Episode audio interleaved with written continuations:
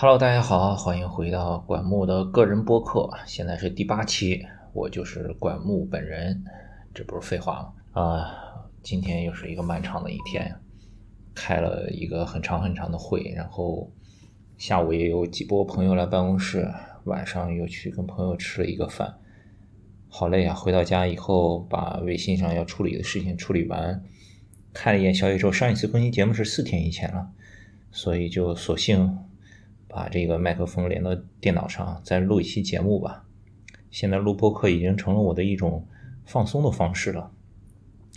呃，这期录什么呢？我想，因为上一期节目聊的是一个滑板的话题，收听量创了历史新低。我觉得可能跟这个标题有关系吧。十三年后重看《狗镇之王》，很多可能不滑的板的朋友也没有听说过这部电影，一个很经典的滑板的片子。讲七十年代早期美国滑板的一些传奇的故事，可能你不太了解这个文化的话，一看这个名字还以为是一个养狗的影片。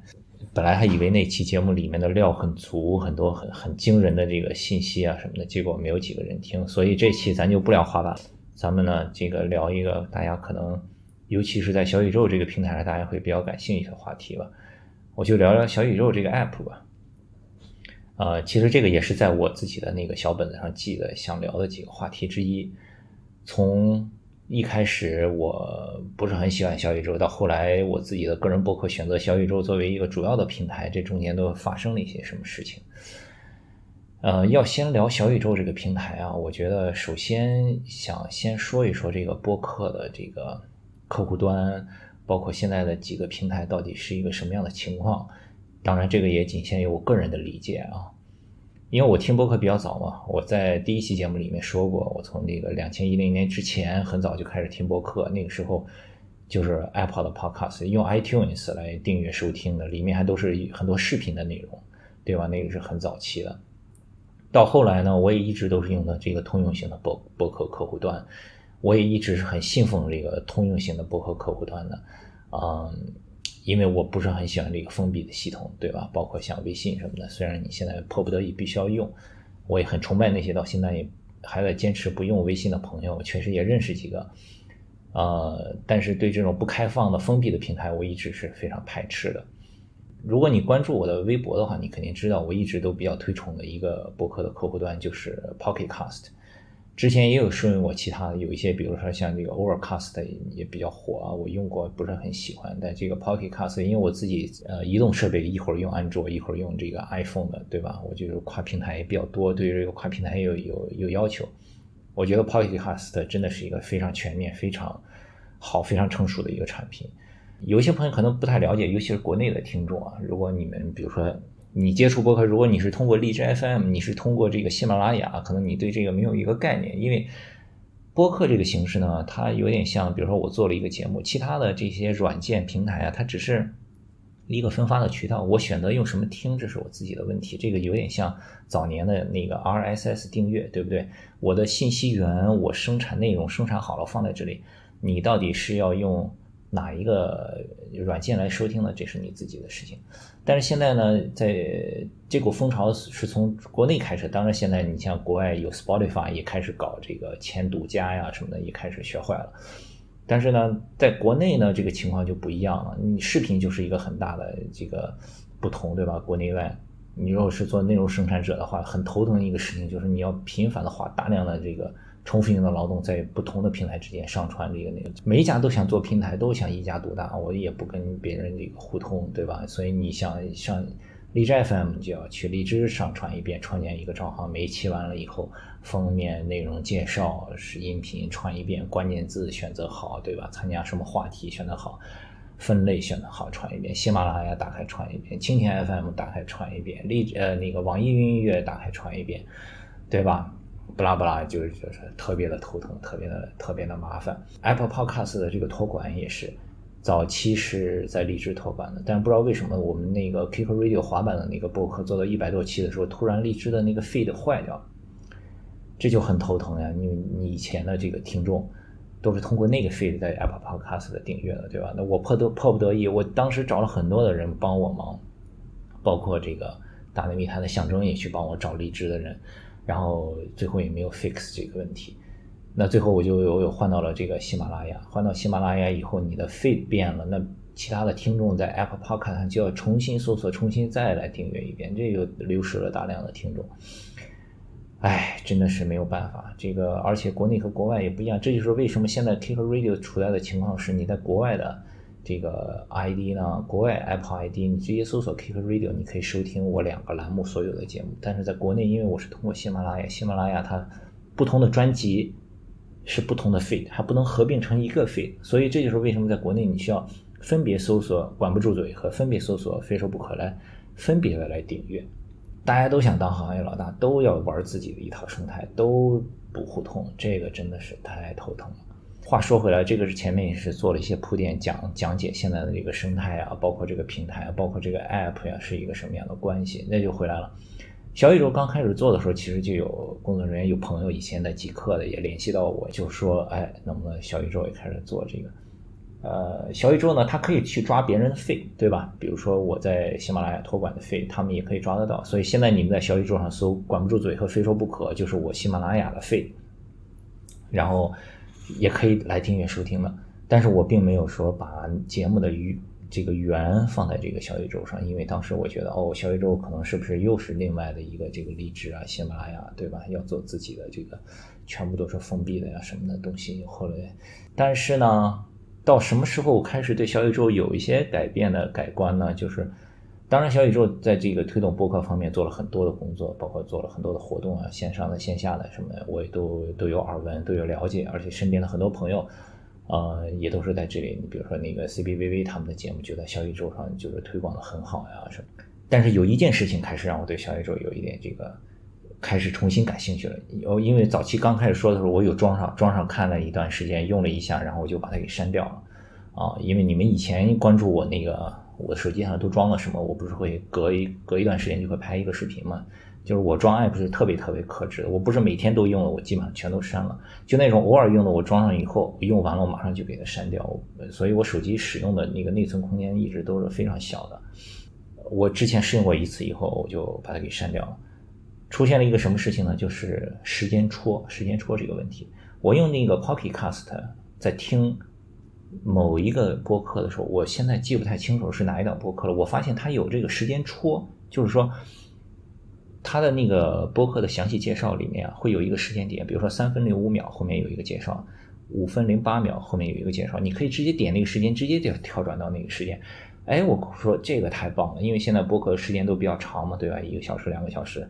很多人这个也没有时间听，他会可以通过这个快速的去检索到自己想听的内容，马上跳转过去听。我说这个太棒了，然后我就开始在网上做了研究。我说这个怎么能做？我查到呢，就是那个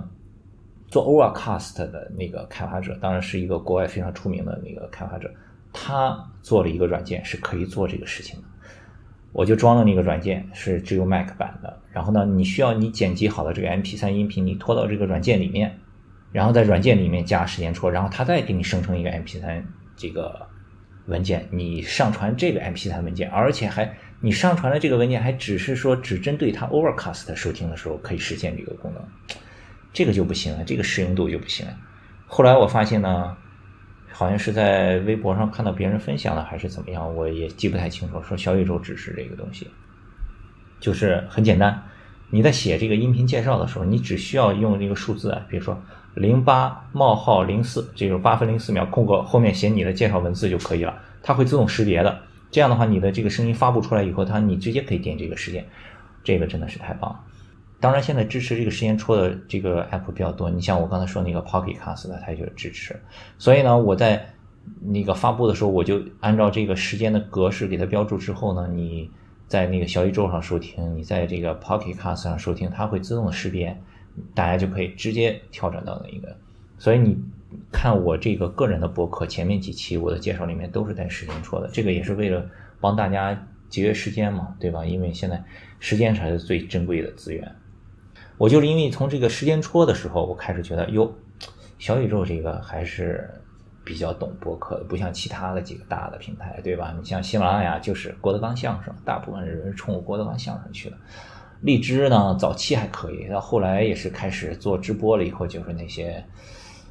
乱七八糟就搞不懂是在做什么了。网易云呢，呃，还是音乐为主。网易云连快进十五秒、倒退十五秒都没有，所以这个就是虽然他们的评论还可以吧，他们的社区做的比较好，但是它这个播客体验上确实还是不行。所以这个时候我又把小宇宙给下回来了。我下回来用了一段时间以后，我发现哟，小宇宙确实还是最懂播客的一个 app。除了时间戳之外，你打一个比方，点赞也是。点赞，你在某一个时间点点赞，它在这个播放进度上会有体现。所以，如果你看播放进度上那个条特别高的话，说明在这里点赞的人是最多的，那也就意味着这一段的内容可能是对公众口味来说是比较精彩的、比较好玩的。这其实就是一个帮大众也是节省时间筛选的一个方式。同时，它的评论也是支持时间的。你在某一个时间点评论，你看很多评论里也是带那个时间戳，所以。大家就可以，你如果想对他这个评论感兴趣的话，你可以点那个时间戳，直接去听他评论的这一段的那个时间，这些都是特别特别好。还有另一个原因，就是我把这个小宇宙重新下回来开始用，就是从去年开始，疫情期间，其实播客在中国真的是一个爆炸性的增长。今年初，因为有一个项目，我对那个国内播客市场做了一些那个调查，包括象征不是给那个腾讯做的那个。一个什么新的栏目，里面也采访到李如一啊等等很多这个做播客的人，里面就提到去年全国新增的播客栏目差不多有两千多个，所以这个随伴随着爆炸爆炸性的增长呢，像我以前的那种收听方式呀，就是我固定的订阅几个播客，我来听他们的节目，偶尔从其他的渠道获取一些新的播客的信息呢。就跟不上这个增长的速度，可能就有很多新的那个好的内容、新的好的这个播客你错过了，你不了解，因为你毕竟一年之间多出来两千个播客，你没有办法、没有时间像以前那样去获取这些最新的这些好听的节目了，对吧？所以这一点就是小宇宙它有一个每天推荐三个播客的这样一个机制，就是它代为你来筛选一些好的东西，你就可以从这个海量的内容里面。去发现一些珍珠，所以这个也是我把小宇宙下回来的一个原因。所以其实我现在还是小宇宙和这个 Pocket Cast 的都在用。Pocket Cast 啊，就是我还是固定的订阅一些我自己常年听的，或者是新发现的，听了几期之后觉得确实不错的，我自己 qualify 之后的。好的，我会在 Pocket Cast 上来听，包括一些听到特别好的节目，我会加一个 favorite 的星标呀，等等的，就是作为我自己的一个 database 来存在那儿。小宇宙呢，更像是我去发现内容的一个地方啊。我订阅的肯定比我在 Pocket Cast 上要多得多啊。每天也会看它的推荐，也会看它的这个呃这个热门榜，也会看它的这个新星榜，偶尔挑着听一听就。收听的完成率肯定就不会像 Podcast 的那么高了，就有点像是一个去发掘内容的一个这样的一个平台。当然了，说了小宇宙这么多的优点啊，在呃小宇宙我用了一段时间以后，也发现有一些我不是很习惯的地方啊。你打一个比方，它我是有多个设备，比如说我有两部手机，我两个手机上都装了小宇宙，我这两个手机的 Playlist 是不同步的。这个就有一点奇怪了，因为我用 Pocket Cast，它的跨平台做的是非常好的。不管我的电脑上、我的 Web 端、我的 Android、我的 iOS 设备，我订阅的更新的，我在这个设备上听到百分之几，我到另一个设备打开也是那个百分之几，我这个设备上听完了，另一个设备也就没有了，对吧？但小宇宙这一点做的，我觉得还是可以有提升的空间，还是需要完善的。跨平台这一块，它连 Playlist 都没有同步。我在这个平台听到一半，我的另一个手机上可能就要重新再从头再找到那个位置，这个是一个比较大的问题。还有就是有一些逻辑比较奇怪，打一个比方，我的这个订阅的博客就是它底栏中间的那一个，对吧？你每次有新的，你所订阅的博客里有新的节目更新的时候，它都会显示在这里一长串儿。但是问题是在于，我只要收听了其中的一个，这个就会从这个 list 里面消失了。我觉得这个有点奇怪。就有的时候我会去这里面再找，我说哦，比如说这个博客昨天更新的那篇是什么？我一看没有了。其实就是你已经听过了，它就从这里消失了。你要去个人资料历史听过里面再去找，我觉得这个逻辑可能有一点奇怪。还有一个就是小宇宙里面它没有下载的按钮，因为你看 Pocket Cast 里面是有下载按钮的。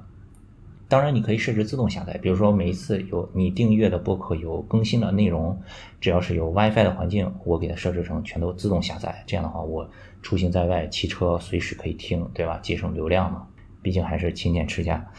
如果你不是设这个自动下载，你也可以手动下载。比如说今天我订阅的播客里面有五个更新了，我特别想听其中两个，我可以点一下下载，这两个下载好了，我出门就听这两个，对不对？但小宇宙没有这个明确的下载按钮，它是怎么下载？它是。放到你的 playlist 里面，它会给你下载。据我的理解啊，也可能说的不太对，在 playlist，所以这个情况就有点奇怪。就是比如说今天我有三个我想下载的，我需要三个挨个把它加到 playlist 里面，这个就操作上有一点复杂，有点花时间。所以呢，这个就是我用下来觉得有一点不太习惯的地方啊，也可能是我个人使用习惯的原因是。不过还是非常感谢小宇宙啊，自己个人的这个播客到现在更新了七八期，呃，前面也是连续几次都上到这个星星榜，也以后也非常感谢大家支持，也希望大家多给我点赞呀，多多关注，帮我分享一下我的个人博客。那么今天聊的时间有一点超时了，祝大家晚安，下期再见。